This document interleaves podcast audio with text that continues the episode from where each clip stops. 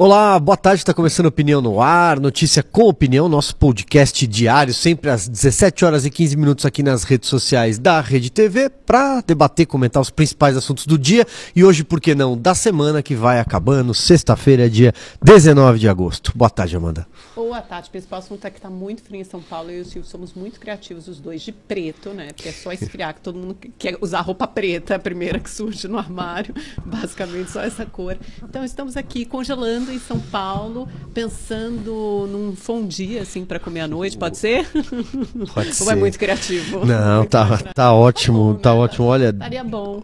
11 graus neste momento aqui. E amanhã vai, em vai Osasco. cair mais. Vai a eu acho, 9. né? Amanhã, amanhã Vai a eu 9 ouvi graus. em algum lugar que talvez amanhã seja o dia mais frio do ano. Será? Pois bem, vamos lá. Hoje é o dia do ator, do ciclista e do historiador. Parabéns a todos eles. Aniversário da cidade de Pilões, no Rio Grande do Norte, Vianópolis, em Goiás, e Planaltina, no Distrito Federal. 163 anos, segundo a nossa editora-chefe aqui, Clau, eh, a Carmen Locatelli. É a, a cidade do Legião Urbana, né? É isso, Carmen? Da música Faroeste Caboclo. Ó, a Vivi já tá cantando aqui também, nossa produtora. Tudo bem, Amanda, vamos lá então aos assuntos eh, da semana. Ah, começando então com um resumo do que foi aí a primeira, primeira semana oficial de campanha. né? Campanha eleitoral no Brasil, na minha opinião, ela começa no primeiro dia que o eleito veste a faixa. Dos Ah, dois lados, tanto é. pelo eleito quanto pela oposição, ela já começa, Já começa. três anos e oito meses de, de eleições no Brasil já eh, para os cargos de presidente, de governador, pelo menos. A herança da reeleição, né? Exato. Exato. Mas, oficialmente, desde o dia 16, que é quando se pode, enfim, colocar campanha na rua, todo mundo que está nos assistindo aqui já foi seguramente inundado com os santinhos digitais, com números dos candidatos pelo Instagram, Twitter, Facebook, todo mundo já pode pedir voto oficialmente. E no dia 26, agora, logo mais, semana que vem, começa a campanha no rádio e na TV, né? Então, enfim, eu particularmente eh, não gosto muito dessa campanha no rádio e na televisão, porque eu acho que é um pouco... eh, na televisão, é uma grande ficção. Eu acho que desde a eleição de 2002, quando surgiram as mega campanhas, na época, especialmente do Duda Mendonça, né? Aquelas campanhas milionárias, eh, com artistas. Então eu acho que aquilo ali virou um grande teatro. E no rádio cansa um pouco, porque às vezes você está ouvindo uma programação, eu gosto muito de rádio, ando muito E no carro. Tem aquelas inserções. E né? aquelas inserções são irritantes. É, é, é, enfim. Você Mas. sabe que é interessante esse negócio até, a gente podia até fazer um programa sobre isso, né? Eu não sei, porque é completamente diferente a linguagem da rede social da linguagem da televisão. Na televisão você tem exatamente isso que você descreve, aqueles filmes maravilhosos, super bem editados, que até as cores mudam, né? A gente sabe que aquilo passou por mil filtros, Photoshop, não sei o quê. E nas redes sociais, muitas vezes você tem uma coisa mais espontânea, até mais tosca. O presidente Bolsonaro faz isso muito bem, porque ele se comunica muito bem pelas redes sociais. Então é completamente diferente. Outro dia, né, sempre você posta o, o- o filme lá, comendo frango, com a farofa caindo. É, outro dia ele postou do pai dele no Dia dos Pais, um almoço que você via numa mesa, os dois simples, né, sem comida, comendo lá o, o prato de arroz e feijão. E aí, quando você eh, você muda, né? Você liga ali na televisão, tem uma coisa maravilhosa, super bem editada, aquelas imagens que passam por tratamento. É interessante como a linguagem dos veículos é diferente também, né? Não sei se alguma vai ser eh, de alguma forma contaminada pela outra. É, eu tenho saudade só dos jingles eleitorais. Ah, os, os jingles eram assim Quando eram incríveis, criativos, quando eram criativos. né? É, Lembra é que eles verdade. têm enredos históricos, né? É, é verdade. Agora, as campanhas na televisão é, é sempre aquela coisa. Na primeira semana você vê aquela biografia. todo- todos os candidatos nasceram pobres, de família Sim, humilde, com alguma liga, de alguma forma surge alguma ligação com o Nordeste ou com o interior do Brasil. E aí, da- na metade do caminho, eles começam a se atacar. Né? É. Então, vamos aguardar o que será esse ano, mas seguramente será assim. Isso a partir do dia 26. Bom, já então na rua, ah, tanto o presidente Bolsonaro quanto o Lula, o Ciro Gomes, eu vi muito pouco dele em campanha de rua, mas já começaram ali alguns atos. Bolsonaro, as motociatas, ele voltou, isso deve ser uma prática, é algo que surgiu com ele, né? no- no- de participar dessa- desses passeios com E motos. Para Jesus, né? Ele tem participado É. desses dois eventos. com Deve, frequência. isso deve ser, isso deve, deve ser algo é, frequente. É, ele tem como, como hábito ali desde sempre se comunicar pelas redes sociais, como você falou, então eu acho que é, ele vai intensificar isso, ele se comunica muito, especialmente pelo Twitter. Uh, o ex-presidente Lula, o que eu vi foram comícios, é, literalmente, palanque, microfone, falando ali para uma plateia, é, é, para enfim, seus apoiadores. É isso que eu vi nesses primeiros, nesses primeiros dias. É, não sei qual é a tua opinião, depois a gente pode falar um pouco sobre o tom do que ele, da, da, da mensagem que eles estão passando sim, é, e o que tem sido o tema de campanha, né? É, principalmente a religião. A religião tem sido aí praticamente o primeiro tema desse start, né? Nesse start da, da campanha presidencial. É, eu acho que isso é importante, é, dar o tom mesmo dessa campanha.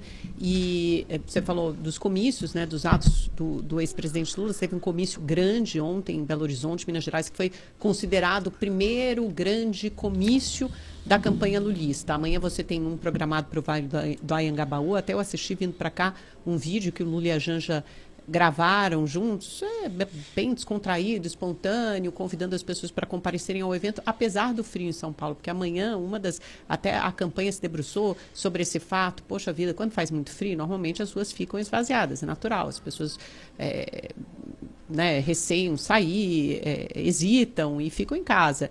E ele estava falando, olha, mesmo que, apesar do frio, venham e tal, participem desse grande ato no Vale do Ayangabaú, que vai ser o start também, o, o evento inaugural, inicial da campanha do Haddad.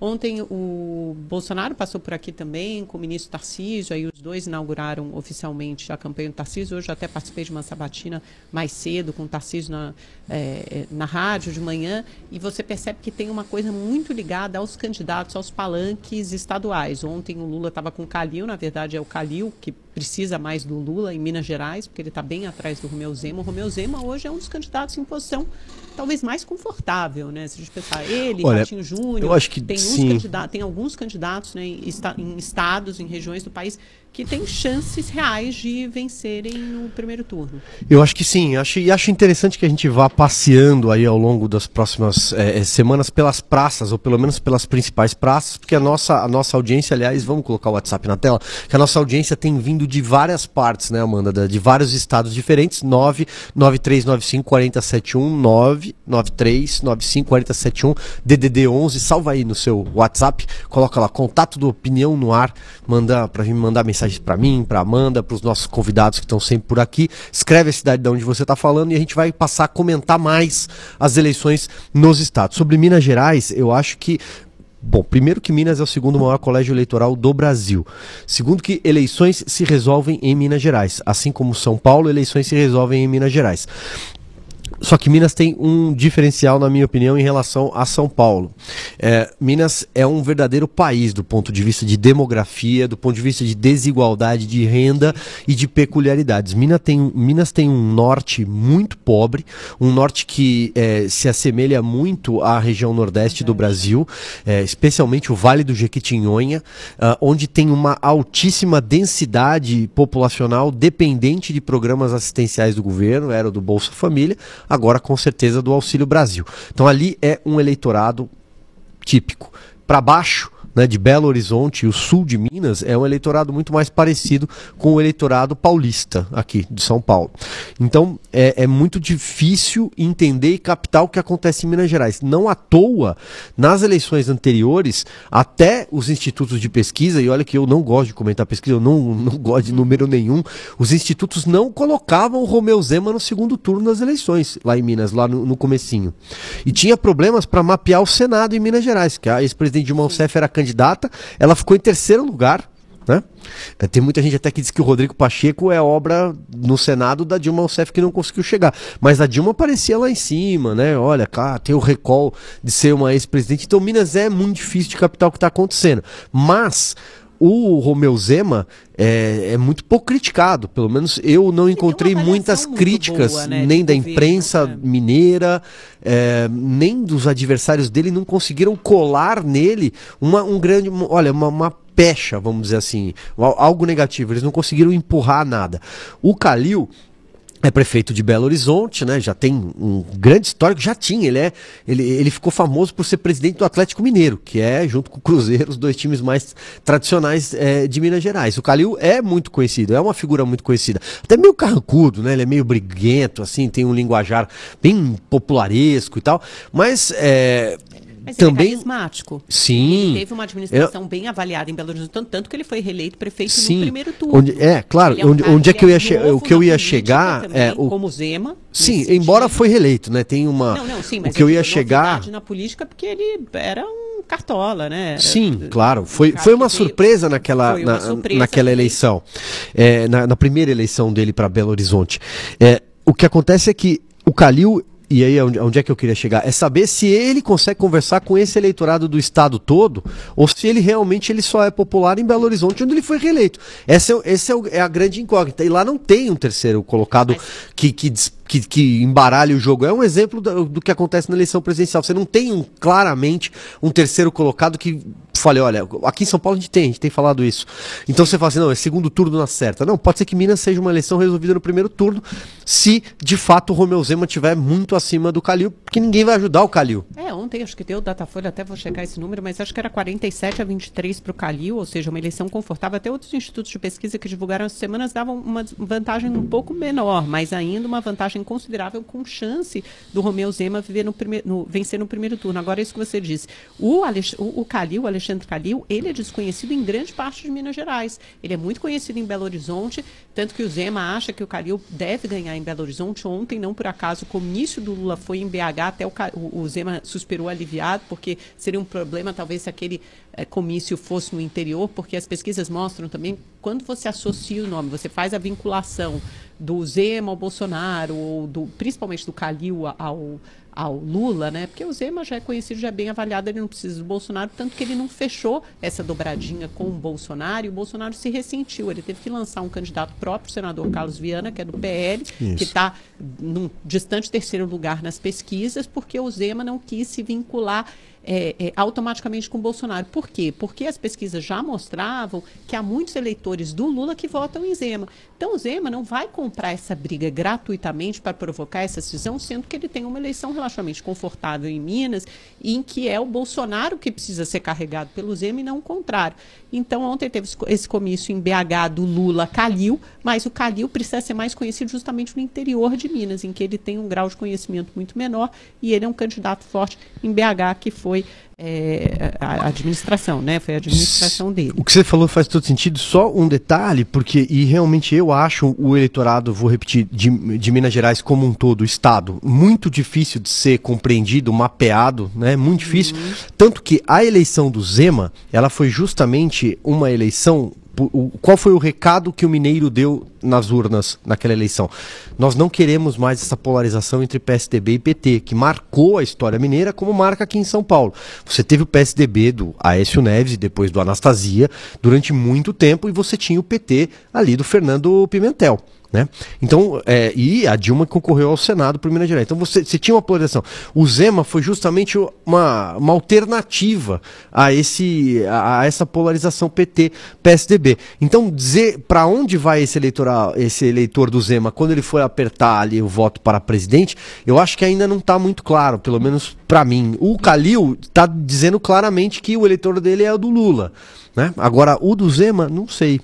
E o PSDB se desfez em Minas. O PT também sofreu Bom, muito. vou né? falar a verdade. Vou- na minha PSDB, opinião, na minha opinião, o PSDB se desfez em Minas porque o Écio desfez o PSDB de Minas. O Écio acabou com o PSDB de Não, Minas você- Gerais você- e ajudou a acabar com o PSDB nacionalmente também. É, e o teve o Anastasia, Aécio, o e o Anastasia- Anastasia que era esperto, saiu do PSDB, foi pro PSD, o partido do Kassab e hoje nem na política tá mais. Já tá Virou uma vaguinha ministro, garantida. ministro do Tribunal de Contas da União, não é isso? Só para ter uma ideia de como está a eleição federal em Minas, porque isso também é importante, conta bastante. Ontem, segundo o Datafolha, o Lula tem 49% e o Bolsonaro tem 29%. Né? Então, você tem 20 pontos aí de diferença. Outros institutos dão uma diferença menor, mas ainda uma diferença substancial. Essa dianteira do Lula em Minas. E isso é importante justamente por essa, é, é, é, essa, essa descrição que o Silvio acabou de, de fazer. Porque Minas é como se fosse um microcosmo do resto do país. Existe uma máxima, segundo a qual, desde 1989, quem vence em Minas leva eleição nacional.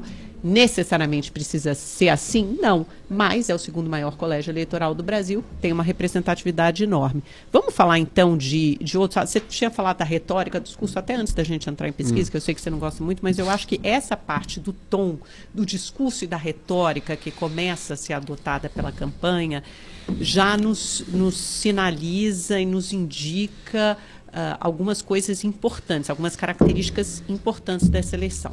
Vamos lá. Você, você, quer puxar pela religião? Eu acho que pela religião, né? Eu acho, eu acho que pela religião. E aí é, fica muito claro que há uma, uma corrida pelo voto evangélico. Eu acho que isso fica, fica muito, muito claro. Por quê? A religião, ela tá lá, ela, ela, é, uma, ela é uma marca do, do, do presidente Bolsonaro desde da, da, de das campanhas, muito antes dele ser, dele chegar ao Palácio do Planalto. O discurso de posse dele como presidente da República leva, le, levou, inclusive, mensagens bíblicas. Né? E o que a gente vê agora é o Lula citando a Bíblia, o Lula é, rezando, parece que ele, ele rezou, vi algumas imagens ali num dos comícios, não foi nessa semana, acho que foi na, na semana passada que ele rezou, é, citando a Bíblia, falando de Deus, e cercado por pessoas no, no, no, no palanque ou nos eventos eventos em que ele participa, que claramente passam uma mensagem contrária. Né? Esses dias tinha uma professora, por exemplo, que citou, é, falou em é, milícia religiosa, facção religiosa, para se referir às igrejas, às né? igrejas evangélicas. E a gente sabe que muitos é, comunistas, muitos socialistas, que muitos partidos, é, quanto mais à esquerda é o político, é, é, né? não importa se é do PT, do PCdoB, do PSTU, do PSOL, quanto mais à esquerda ele é, mais ele está apartado dessa questão religiosa. Aí você vai dizer assim, é, ah, poxa, Silvio, mas é, existe sim um pedaço da, da, da, Igreja Católica que lá atrás apoiou a fundação do PT. É verdade, as pastorais, aconteceu tudo isso no passado mesmo. Mas, mas eclesiais de base, sim, né? lá atrás, no, no sim, PT, no, no final 80, dos anos 70 e começo dos anos 80, era, é, é, havia a, a, uma parte da Igreja Católica que é, abrigava é, jovens que saíam saíam às ruas e estavam ali enfrentando é, é, a ditadura, enfim, eles abrigavam. Existia, é fato, existe um. Tanto que você teve vários é, padres e freis que acabaram indo para o PT, é, é, aparecendo na mídia, inclusive no primeiro ano do governo Lula, né, no 2003, 2004. Mas é evidente que, majoritariamente, as igrejas evangélicas elas são mais próximas é, desse eleitorado do Bolsonaro. Então eu acho que o Lula tenta passar um recado para esse lado. E alguns outros casos fica feio. Alguns aliados dele, no, o Fernando Haddad recentemente, a Manuela Dávila, eu lembro na eleição passada.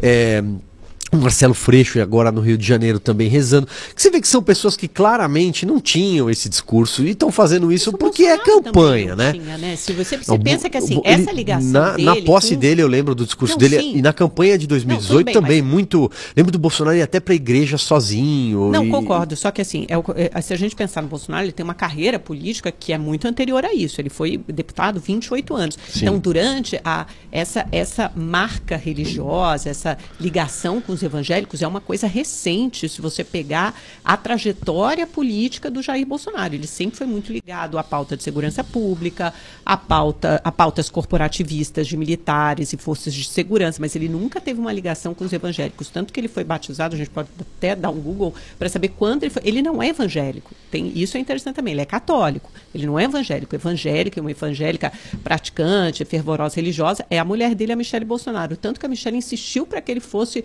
batizado batizado nas águas do Rio Jordão pelo Silas Malafaia, tem todo aquele simbolismo. E aí é quando ele começa a se aproximar desse eleitorado evangélico, e aí sim, na eleição de 2018, ele claramente faz uma ligação com esse eleitorado, tanto que os evangélicos, que hoje representam um terço da população brasileira, dão 70% dos votos a Bolsonaro em 2018. Por quê? Eu acho que o Bolsonaro, na minha visão, ele enxerga a religião de uma forma muito utilitária também, instrumentaliza e politiza a religião. E é exatamente isso que ele está fazendo com o discurso dele agora e usando a mulher Michele justamente porque ela fala a mesma linguagem dos evangélicos, ela de fato é evangélica, praticante religiosa, então ela consegue se comunicar e falar exatamente a língua desse eleitor. Agora, eu concordo com você, eu acho que a esquerda e o PT, eles é, é, é, eles se, se, se desligaram e se desvincularam e mais descuidaram dessa pauta uh, de costumes da família que é muito usada pelo Bolsonaro para se ligar e para vincular, para se vincular e para falar com o eleitor evangélico. E a esquerda se descuidou desse eleitor. Ela não conversa com, eleitor, com esse eleitor, ela não fala a mesma língua. Então seria importante talvez ela rever algumas pautas que são caras a esse eleitorado e a gente não tem que tratar com preconceito é, é, nem nada. A gente, se você se acha um pouco distante, você tem que entender a realidade daquela pessoa e saber como conversar com aquela pessoa, como dialogar e que pautas são do interesse daquela pessoa. Porque você pode muito bem falar com o eleitorado mais progressista, mas também acenar para o eleitor evangélico. Então eu vejo que hoje, todas as pesquisas mostram isso, por exemplo, Datafolha que trouxe ontem, Lula estável com 47% e Bolsonaro, nessas últimas três semanas, desde a última pesquisa, subiu de 29 para 32, cresceu três pontos. E onde ele cresceu muito? No no eleitorado evangélico, esses números se invertem. O Bolsonaro tem 49% e o Lula tem 32%. Ou seja, se a gente tivesse uma eleição, olha, vamos aí botar os números do, do Datafolha, essa é a resposta, essa é a resposta espontânea, né? A, a Carmen pôs a, a pesquisa espontânea, eu estou falando da pesquisa estimulada, que é a que a gente usa normalmente, em que o Lula aparece com 47% e, o Bolsonaro com 32%. Mas se fosse só entre os evangélicos, esses números são o contrário. É o Lula com 49% e o Bolsonaro, o, o Bolsonaro 49%, perdão, e o Lula com 32%. Ou seja, se a eleição fosse só no segmento evangélico, nesse um terço da população, o Bolsonaro estaria eleito no primeiro turno. E por quê? Porque o Bolsonaro entendeu a importância disso e aí ele instrumentaliza também essa pauta de costumes que ele sabe que é cara aos evangélicos e recheia isso de mentiras e fake news, porque é uma mentira você dizer que a esquerda vai fechar templos ou vai fechar igrejas se ela foi alçada ao poder. O Lula governou o país oito anos, a Dilma mais seis, e nenhuma igreja foi fechada nesse tempo. Muito pelo contrário, o Lula até rebateu isso, dizendo: olha, eu, eu sancionei a lei que garantiu a liberdade religiosa, eu que sancionei a lei que instituiu, oficializou a data da Marcha para Jesus, então não tenho nada contra os evangélicos. Pelo contrário, você acho sabe que, que o problema são os, os problemas são os apoiadores, né? É, eu acho que tem uma. Em 2010, ele inclusive vestiu uma camiseta da Dilma, votou, fez fez campanha para Dilma e, e, e, e enfim, falou e fez com que os fiéis votassem na Dilma. Agora você vê uma campanha muito clara, a gente vê reportagens feitas sobre isso, uma campanha muito clara dentro dos templos evangélicos, em que os pastores fazem os seus sermões e pedem para que os fiéis vo votem em Bolsonaro e demonizam a esquerda. Eu acho ruim essa instrumentalização da, da religião, porque você demoniza o adversário. Quando você fala nessa coisa de guerra, do bem contra o mal, Deus e o demônio, é, isso não faz sentido numa eleição né? O que tem que ser, o que tem que ser conversado e, e comparado são projetos de país, projetos políticos, programas de governo. Mas dizer que um é Deus e um, de, um, é, um, é, demônio, isso simplesmente é uma falácia, não é verdade. Eu também sou contra essa questão de Deus e o diabo, de bem e do mal. É, a, o Lula disse isso também, né? Não, sim, eu acho Por isso que, errou, quem disse, quem, que, então quem disse, quem disse é, que o outro era o diabo foi o Lula, né? Então não, é assim. porque a, a Michelle tinha falado aí, que nos anos dele o Planalto tinha sido e. O, e aí você tem um, gente, você, você, você tem, você tem um, um, um ponto que é a questão dos aliados. Né? E aí fica, fica ruim, por exemplo, porque o PT, né, o Lula, ele tem que defender os aliados dele em alguns casos. O, o, o partido, se quiser tirar o Lula, daí você fala, não, deixa o Lula de lado. Então, pelo menos os partidos de esquerda vão ter que defender, por exemplo, o vereador no sul do país que invadiu igreja, né? É, que inclusive foi caçado, depois tentaram reaver o mandato dele. Tem a questão é, na Nicarágua, né? Que, que bem ou mal é um dos países ali desse eixo de esquerda no nosso continente, no, pelo menos na América Latina, e, e, ele lá você tem a cristofobia, vamos dizer assim. Então você vê o que aconteceu no Chile também em relação a igrejas. Então são todos aliados. É não, o, o, vereador, por exemplo, tem. A não, gente sabe vereador, que tem alguns o, temas, vereador, por exemplo, tem alguns no... temas que quando entram na pauta são fica ruim para toda a militância do PT se manifestar, né? E eles surgem com muita força na eleição. Um deles, por exemplo, é a questão do aborto. Como colocar o aborto dentro do programa de governo do PT, daquelas diretrizes, né? Sem usar a palavra, sem, nenhum, sem é usar a, tá sem usar a palavra aborto tinha menções a isso no, no programa de governo do PT. É que a gente não tem o plano, o plano de governo. A diretriz de governo dos partidos Mas que foi tinha. registrada é que no tá? TSE. Onde é que tá a palavra, onde é que tá Então, não tem a palavra ao aborto, mas tem a questão das, da- das mulheres, que está claramente falando sobre isso. Tem a questão também de flexibilizar a- ou a- mudar a política antidrogas no Brasil. Então, todos esses assuntos, quando você Tá no entra. Não, está nas diretrizes. Eu estou sem meu computador, eu, eu, gente, eu posso Eu- caçar aqui a frase literal que está lá em relação mudar a política das drogas. Tem, com certeza tem. Vou pesquisando aqui enquanto a gente vai falando, porque eu tô sem o computador hoje. É mais rápido pelo teclado. Mas enfim, quando essas pautas surgem, fica difícil para o, o embate, né? Fica difícil a vida da esquerda. Eu acho que esse que é um ponto, é um ponto que, que mexe muito na base, que mexe muito com as igrejas evangélicas, até católicas também, mas principalmente com as evangélicas, que é um eleitorado que vem aí crescendo muito no Brasil. Vamos lá, seguindo, Amanda, senão eu vou- nós vamos ficar aqui os dois pesquisando. Vamos lá, É, próximo não, é tema. porque Fala eu das eleições dos, da importante a sabatina nos estados. Enquanto isso, eu procuro aqui como é que tá nas diretrizes do. Eu tenho. que é importante a gente o passar programa do a- PT. A, informação correta, Não, porque eu é. tenho certeza que nenhum é, partido nem, nem- tenta nem entrar nessa seara, porque sabe que é um assunto extremamente Não, sensível. tem sim. Houve aquele deslize Eu vou pegar do aqui. Lula quando ele falou sobre o- o- a- os direitos reprodutivos das mulheres. Ó. E, sinceramente, eu sou completamente a favor, né, gente? Porque é bizarro no século XXI você ainda ficar colocando esse tipo de pauta, cada um faz o que quer da vida, né? Na boa. É, eu vou achar aqui rapidinho que fala lá: é, exercício de direitos sexuais e reprodutivos das mulheres, livre direito. direito das mulheres. É, então vamos lá procurar aqui. Vamos procurar. Eu vou procurar aqui o, o tema. O tema, o, te- o termo Vamos certinho, mas vamos nossa- seguindo aí. A nossa audiência aqui. A imprensa partidária e os órgãos de pesquisas não poderão questionar as urnas caso o Bolsonaro seja ganhador, já que para eles Lula será vencedor. Estão de acordo? Jorge Souza, Laje, Santa Catarina, aqui 8 graus agora, que delícia. Eu adoro frio. Aqui deve estar mais ou menos isso, né? Acho que estava 11, que o Silvio falou no início do programa, mas amanhã parece que vai cair ainda mais. Jorge, ninguém, na boa, da parte da esquerda fala em questionar as eleições, o resultado da eleição, ou questiona a legitimidade das urnas eletrônicas. Esse é o discurso do presidente Bolsonaro. Aliás, nesse campo ele está totalmente isolado. Isso ficou muito claro no evento de posse do Alexandre de Moraes no TSE. Todo o establishment político estava em peso, todos os chefes de poder se pronunciaram e todos eles deixaram claro que o resultado das urnas será respeitado independentemente desse resultado. Pode ser Lula, Bolsonaro, Zé das Couves, quem for eleito vai assumir, vai tomar posse em 1 de janeiro.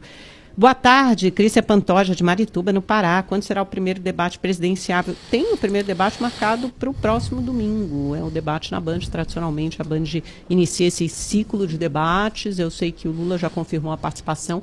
Imagino que o presidente Bolsonaro também deva ir. Então é domingo, sem ser esse domingo agora, o próximo. Eu também estou super ansiosa, viu? Leni São Paulo, abraço Amanda Silva, abraço Leni. Boa tarde, mestre. Sou Patrick de Laguna, Santa Catarina. Não perco um programa, admiro muito os dois. Amanda poderia comentar sobre a pesquisa presidencial registrada no TSE do grupo 6 Sigma. Nunca ouvi falar, Patrick. Também não adianta a gente ficar comentando pesquisa de instituto que, assim, nunca fez uma pesquisa na vida, né? Porque tem alguns deles que, mas, enfim, manda o resu- manda, o resu- manda a pesquisa aí para o nosso número de WhatsApp, 993954071, que, sinceramente, eu não vi nem nunca ouvi falar. Meu nome é Rangel, boa noite, falo de Vila Velha, Espírito Santo, sobre essa camaleagem do marketing do Lula, exemplo da última campanha presidencial de Haddad, como podemos analisar essa adaptação do Lula como uma pessoa dita religiosa para ganhar o eleitorado evangélico, e ainda porque o Lula utiliza de artifício do próprio Bolsonaro, senão as pesquisas demonstram... Assim, eu, eu acho engraçado, né, você falar da religiosidade de cada candidato. Por exemplo, o Alckmin, esse sim, sempre foi uma pessoa religiosa.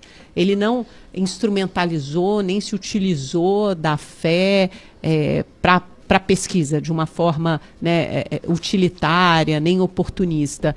Eu acho que outros candidatos se utilizam da fé de maneira oportunista, mas a dona Marisa também, ex-mulher falecida do, do, do ex-presidente Lula, sempre foi uma pessoa religiosa, uma católica praticante. Então, quem somos nós para julgar a fé dos outros? É porque tem gente que precisa extravasar e precisa demonstrar essa fé e usá-la e manipular e usar isso para manipulação política. E tem gente que pratica a sua fé de uma maneira muito privada em casa e que é totalmente legítimo. Não quer dizer que uma pessoa tenha mais fé ou menos fé. E, sinceramente, qual a importância disso para você eleger um presidente do seu país? Não é muito mais importante saber as propostas que ele tem, o programa de governo, que ele apresenta? Você acha que uma pessoa que tem fé é melhor do que a outra que não tem fé? Gente, pelo amor de Deus, isso é tão antigo. Uma pessoa que não acredita em Deus é pior do que uma que acredita em Deus. Não tem que ter essa, essa diferenciação. Uma pessoa não pode ser medida. Você não pode medir uma pessoa por essa régua. Eu, pelo menos, acho absurdo adotar esse parâmetro. Então, se for assim, as melhores pessoas do mundo são os mais crentes do mundo. É isso. A pessoa mais religiosa ou que tem mais fé é melhor do que uma pessoa que não tem. Uma pessoa, um ateu, por exemplo, não acho que deva veja, dessa maneira. Veja, eu acho. Nós estamos. O Estado é laico, é, é claro. Né? Todas as religiões elas devem ser é, respeitadas. E o Brasil é um, um berço de diversas para diversas religiões, né? Inclusive, né? Quem mas veja, religião, né? mas, ve, é, mas veja, a pessoa querer votar né, ou ter mais, é, é, mais carinho, mais simpatia por um candidato que tem a mesma fé dela, eu acho absolutamente legítimo isso ser um parâmetro para ela escolher.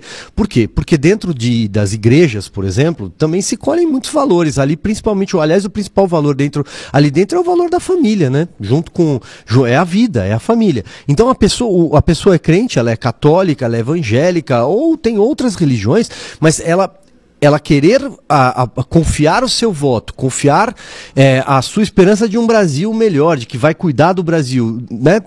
Para alguém que tem a mesma crença dela, eu acho isso legítimo. eu concordo com você, Silvio. Eu só acho assim um pouco ingênuo achar que essas pessoas não não se utilizam dessa fé de maneira oportunista para conseguir votos. Né? Então, assim, você dizer é o que eu estava acabando de expressar agora. O presidente Bolsonaro nunca foi um evangélico praticante. De repente, ele se torna em 2018 começa a ver ali que você tem um eleitorado que potencialmente pode votar nele, e aí você começa a se utilizar de valores, de família, de costumes para conquistar esse eleitor. Então, até que ponto isso é oportunista ou não? Eu não sei se isso expressa exatamente o que a pessoa é ou no que ela acredita. A trajetória política dele não foi uma trajetória política ligada aos evangélicos, foi uma trajetória política ligada a outros temas de segurança pública, corporativistas, de militares, de uh, defesa do regime militar. Aliás, tem coisas ali que não coadunam, não, não, não tem nada a ver com valores cristãos. Por exemplo, quem defende tortura, quem defende ditadura é cristão?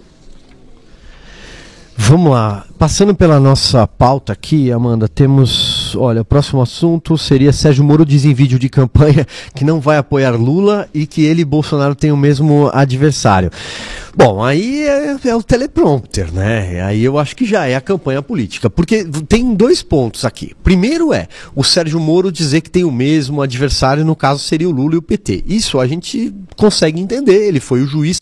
Ou seja, o, o juiz Sérgio Moro da Lava Jato ter o PT ali como um péssimo exemplo, como é, ele mandou prender o Lula, por exemplo. Né? Ele, ele foi o juiz da maior investigação é, contra a corrupção já feita no Brasil e que pegou os partidos todos ali do Congresso, empreiteiros, o maior esquema de, de, de pilhagem dos cofres públicos já engendrado, já arquitetado dentro de uma república. Então, ele ter essa imagem do Lula e dizer o Lula é meu adversário, o PT é meu adversário aqui no Paraná, porque ele está fazendo campanha neste momento no Paraná, para o Senado. Tudo bem.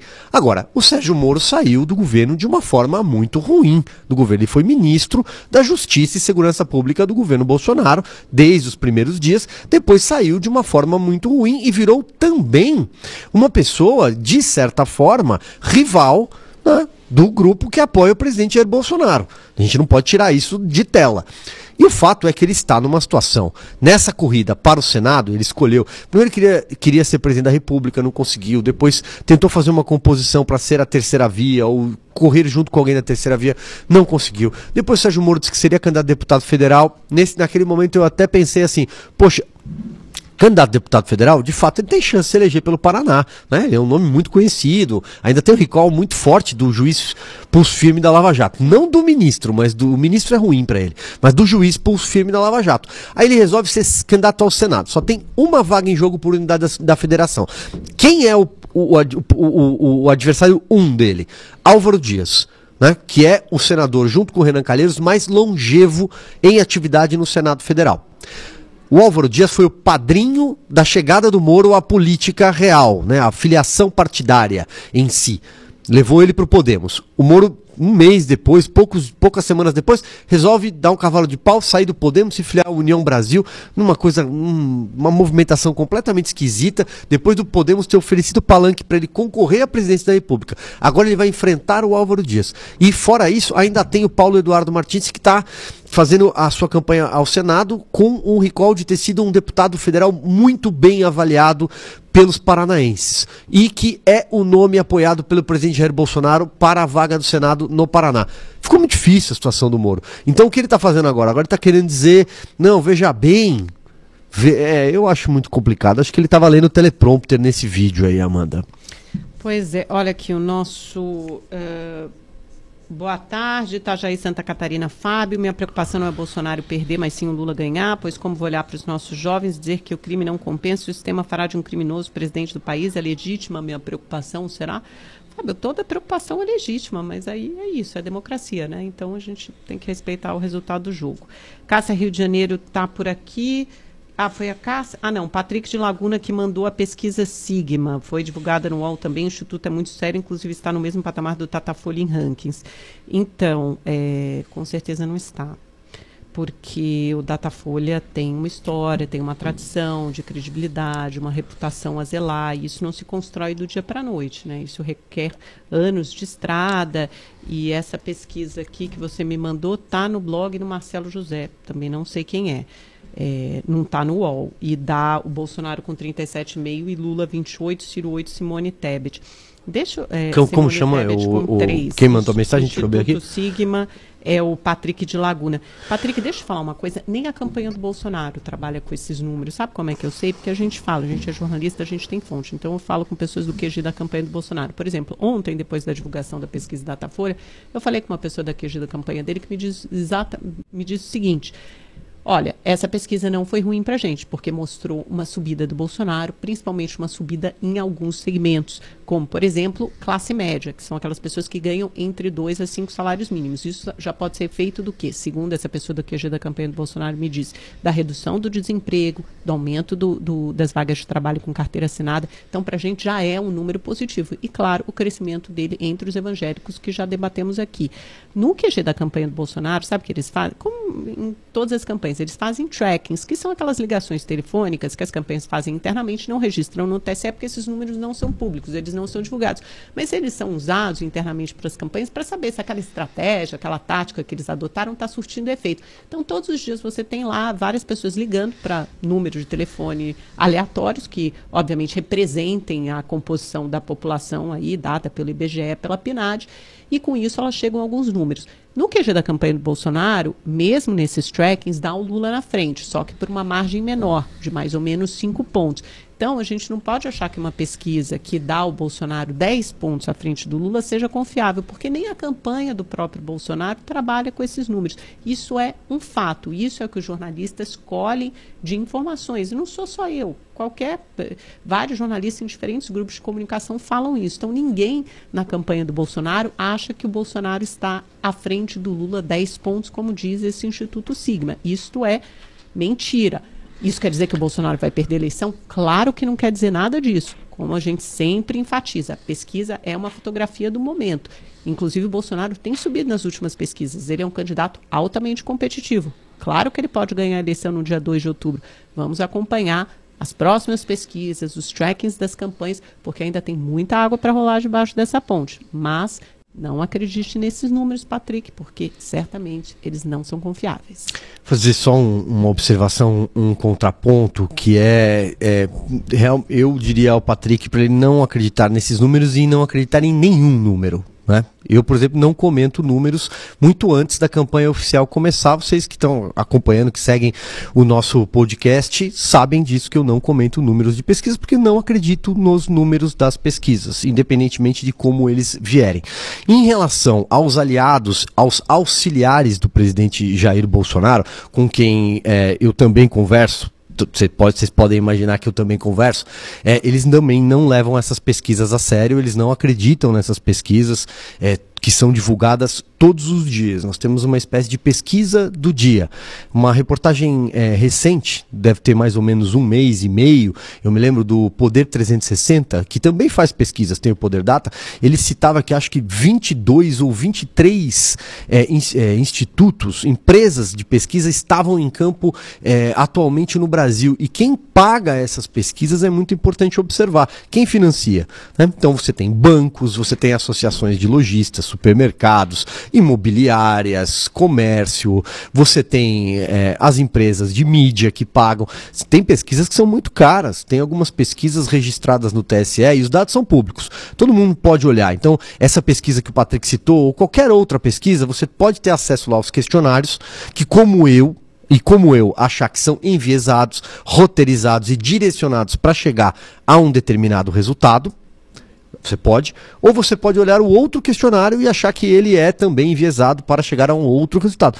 Ou não. Simplesmente você pode não concluir nada. Mas enfim, é tudo público, tá tudo lá e talvez eu recomendaria ao Patrick fazer como eu. Não dê muita bola para esses números, não. Até porque os números desses institutos mesmos, eles vão mudar muito nos próximos 40 dias. Muito provavelmente esses dados agora não serão os dados da véspera da eleição, a véspera do não, primeiro certamente turno. Certamente não, né, gente? Senão, para isso não precisaria nem existir a campanha. A campanha existe justamente isso: é roubar voto um do outro, para você crescer, o outro escorrega, acaba deslizando, cai numa casca de banana, vai, é lógico, até porque o cenário não é estanque, ele é dinâmico, ele vai mudando. Então, obviamente, esses números é, devem mudar até o final da campanha. Por isso que na, a gente, quando a gente olha a pesquisa, a gente vê o filme. Quando a gente fala, ah, o Bolsonaro cresceu três, a tendência é de alta, é porque a gente está olhando três, quatro pesquisas para trás. Então, se ele está crescendo um ponto toda semana, a gente fala, olha, essa tendência é de alta. Então, a gente, em pesquisa, a gente olha a curva, a gente não olha um ponto só, a gente olha a curva. Vários pontos formam essa curva e a gente percebe qual é o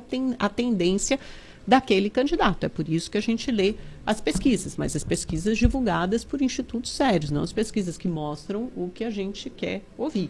Né? Isso é uma coisa que a gente precisa. É, não, é, eu, eu, só não, eu, só não, eu só não uso o termo instituto sério, porque eu acho que quem atesta essa credibilidade, né? Se você disser assim, ah, história, ah, né, Silvia, não, mas veja, então, mas tem história, institutos, exemplo, tem institutos novos que, que tem institutos dia, novos pesquisando e, e, e, as pesquisas estão saindo diariamente na, na, na, na imprensa, né, Amanda? As pesquisas saem quase quase, quase todo dia a gente tem uma pesquisa.